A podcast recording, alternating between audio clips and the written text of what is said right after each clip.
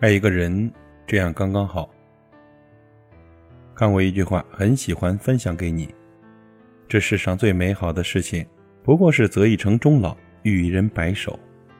拥有一整片森林，比不上身边一个贴心人；大富大贵，比不过在喜欢的地方做喜欢的事情；父慈子孝，家庭美满。这种爱情的力量。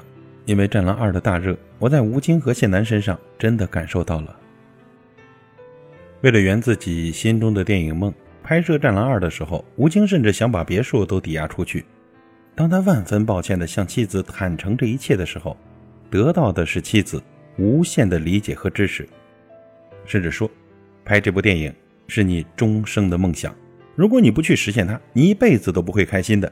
电影赔了，我养你。”有了这句话，吴京才敢更放心的去大干一场。谢楠呢，曾经发过一条微博，对夫妻的定义是战友，能把后背交给对方的交情，过命不可能不走心。作家艾小阳曾说呢，夫妻最好的状态是我挺你。所谓夫妻，就是做彼此坚强的后盾，需要有过命的交情。纵然有无数次的探讨、争论和吵架，但当外部的压力到来，坚定的互挺，就是夫妻之间有真情。一生一世一双人，一生只爱一个人。谢楠呢，把夫妻比喻成战友，不离不弃。吴京四十岁和谢楠结婚，在此之前只有两次恋情传闻，能看出他对感情的慎重。选定了一个人，就坚持陪他走到底，这大概就是爱情最好的样子。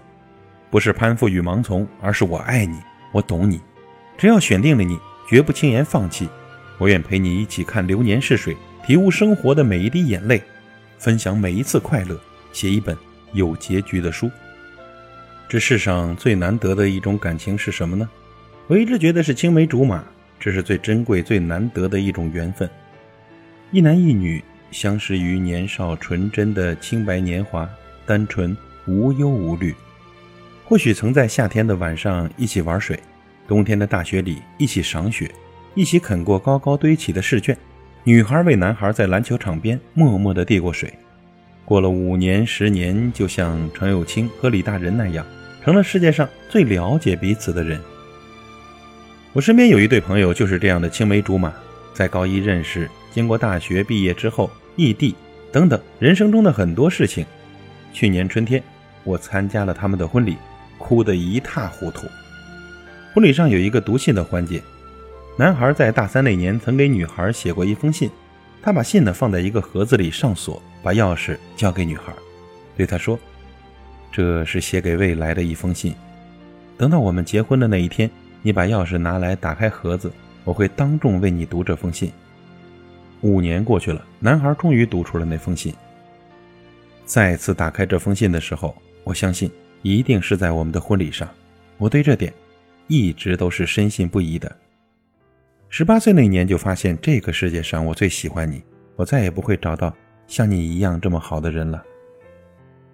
我坚信我们会一直在一起。从十五岁你来到我身边开始，你将一直存在我的生命中。从你的豆蔻年华到成熟淡然，一个人懂你的所有，你们之间的关系放松、深沉又自在，这样深深的懂得很难得。在这个以秒计的快速变化时代，很多人说。一生只爱一个人是个神话，可我不这么觉得。他们这么说，一定是因为没有像我一样遇见你。最后看到一个视频，是黄子韬在对着镜头独白，表明他的爱情观点，居然忘记了他往日嬉笑怒骂的形象，偏偏被一句话打动。现在的人们似乎能很快认识，很快表白，很快在一起，又很快分开。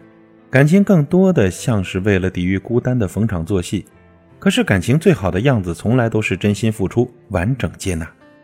一生只爱你一人，这是我做过最酷的事情。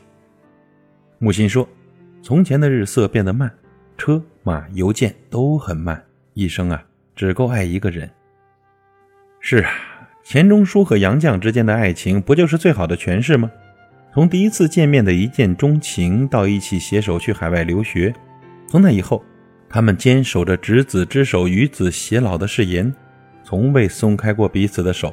风雨同舟，患难与共。他们白天一起给学生上课，经常结伴去咖啡馆、逛旧书摊，晚上一起读书。在苦难的日子里，一个给一个理头发，一个帮另一个打扫厕所。他们的婚姻延续了六十多年。这六十多年间呀，他事事都以他为先，心甘情愿，一如最初。而他则表示呢，我见到他之前，从未想到要结婚。我娶了她几十年，从未后悔娶她，也从未想过要娶别的女人。好的爱情呢，可以抵御岁月的磨难，是认定了真爱以后，好好经营，义无反顾。有人认为爱是性，是婚姻，是清晨六点的吻，是一堆孩子。也许真是这样的，但我觉得爱是想触碰又收回手。每次说我想你之前，其实我已经克制了无数次。我的每一次表白呢，都是百分之一万的真心。这表白呢，不是普通的一句话，不是一句台词，它代表着我深思熟虑之后决定和你携手一生，是一生只此一人的慎重承诺。这是赛林格在《破碎故事之心》里说的一段话。钱钟书曾经说过啊，婚姻是一座围城，在结婚之前，两个人应该确认是否是彼此真爱，选定之后呢，就好好经营，一生只爱一人，一起面对世事刁难。一起创造属于两个人的美好生活，一见钟情，终生眷恋。真的愿天下有情人都能白首到老，永不相离。爱一个人，这样刚刚好。